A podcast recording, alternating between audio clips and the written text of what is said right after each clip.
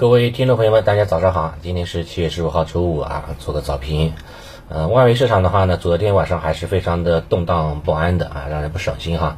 欧洲股市呢也是集体下挫百分之一点六六，对吧？跌幅呢不算小了，收了一个这个中阴线。大家呢还是对于欧洲哈，包括美国的股市的担心，对吧？衰退有这方面的忧虑存在的。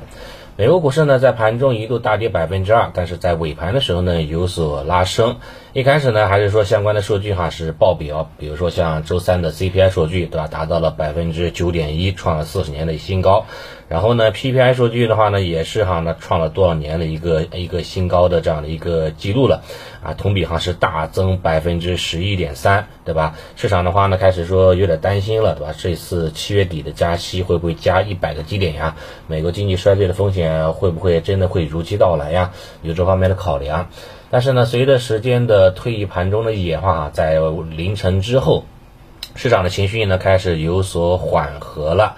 包括呢一些美联储的一些官员哈也开始出来喊话，对吧？开始安抚市场情绪啊，包括这个布拉德，对吧？他就表示啊，目前呢不支持啊加息一百个基点。对吧？虽然说这个六月份的 CPI 的话呢，也是表明了它这样的一个政策，但是的话呢，这个这个这个这个你这个我觉得激进加息的话呢，依然是不可不不可采取的这种措施吧。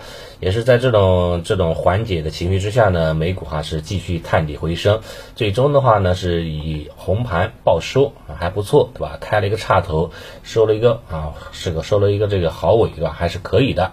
A 五零呢，基本上波动不大，盘中哈一度被拖下水，跌了百分之零零点六。不过收盘的时候呢，也是基本上以这个平盘报收，啊，可以呢就是做了一波过山车吧，就是昨天啊欧美股市的表现情况。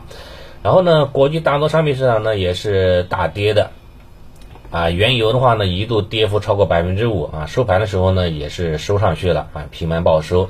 所以呢，国际市场当中也是。这个大宗商品市场哈也是走了一波过山车，这是外围市场影响吧？啊，虚惊一场啊，虚惊一场。然后国内的消息方面来看，昨天的话呢，主要是一些上市公司哈公布了很多的一些这个财报啊，公布的比较的多，对吧？你像这个比亚迪啊，这个迪王啊，公布了，公布的数据呢也是还行吧？啊，还行，对吧？就上半年的净利润哈也是达到了三十二个亿。同比呢是肯定是增长的，对吧？增长幅度呢在百分之一百七左右，这样的一个增长的一个幅度啊，空间幅度。其中呢，第二个季度就是大赚了有二十四个亿啊，占了大头。啊，但是呢，整个分析师行业哈，呃，预期今年的全年净利润呢是在九十个亿左右这样的水准。如果说以按照目前的这种净利润水平来看，估计全年可能业绩就不达预期了。啊，这个稍微注意一下吧。好吧，这是迪王。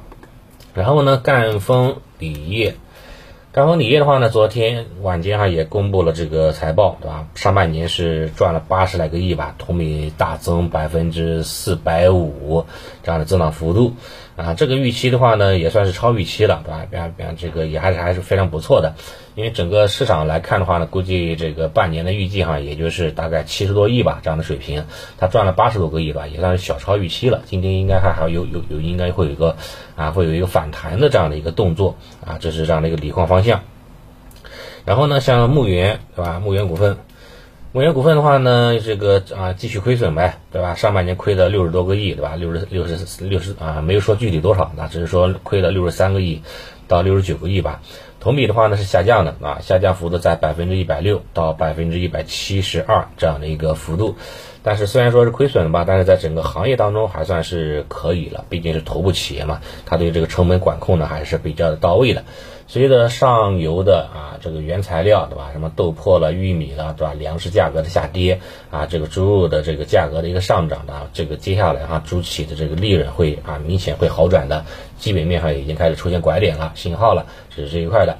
但是呢，也是考虑到什么呢？考虑到现在的话，这个能繁那这个能繁母猪哈，包括这个相关的一个产能还是比较充足的，所以呢大幅度的持续性的拉升哈，这个猪肉股哈很难。后面的上涨哈，后面的行情估计还是一个这个波浪式上涨啊，震荡上涨为主啊。关于这个猪周期吧，猪肉猪肉上涨这个这个这个方向，所以的话还是要稍微这个降低一下预期啊，涨的时候呢就不要去追了，回踩时候呢可以考虑去低吸啊就行了。估计呢这波上涨应该会持续到九月份之前啊，九月份之前这猪周期方向。呃，其他的话呢，像一些这个著名的公司，包括像地产光源当中的保利啊，保利发展。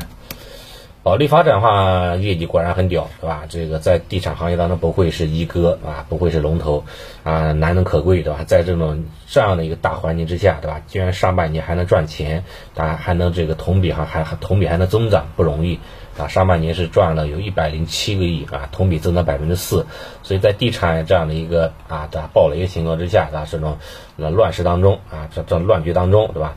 它能够正正增长，我觉得是非常非常啊非常非常可喜可贺的了。你从它的股价也能反映得出来，对吧？地其他地产股都在底下啊磨搓着嘞，但是呢，保利发展还是在相对的高位哈，呈现出了一个震荡上涨的一个格局。这也从这一点也能印印证一个一个观点，对不对？业绩才是公司股价长期发展的核心推动力，对吧？你只有不断的不断的业绩，不断的怎么不断的一个正增长，不断的超预期，对吧？那你这个啊公司的话，股价也是很难去啊有坏的一个表现啊，这是一个。然后呢，像一些这个疫情后发展，对吧？这个后疫情方向，包括这个上海机场，对吧？上海机场的话呢，昨天也公布了啊，公布业绩还还还行吧。上半年的话呢，只亏了十二个亿左右啊，这个话呢，其实比预期当中要少，又稍微好一点啊，因为毕竟的话呢，对吧？这个又有这个疫情的影响，又有这个空难的影响，对吧？啊，亏这么多啊，其实还能还是能理解的。我个人觉得话，已经是到了一个底部了啊。随着这个疫情的逐渐结束，对吧？这个经济的啊有望恢复，那么整个机场方向了，对吧？这个航空机场，我觉得应该会迎来这样的一个不错的一个机会，所以后面的话呢，可以去采取这种低吸跟踪的一种思路，好吧？这是这一块。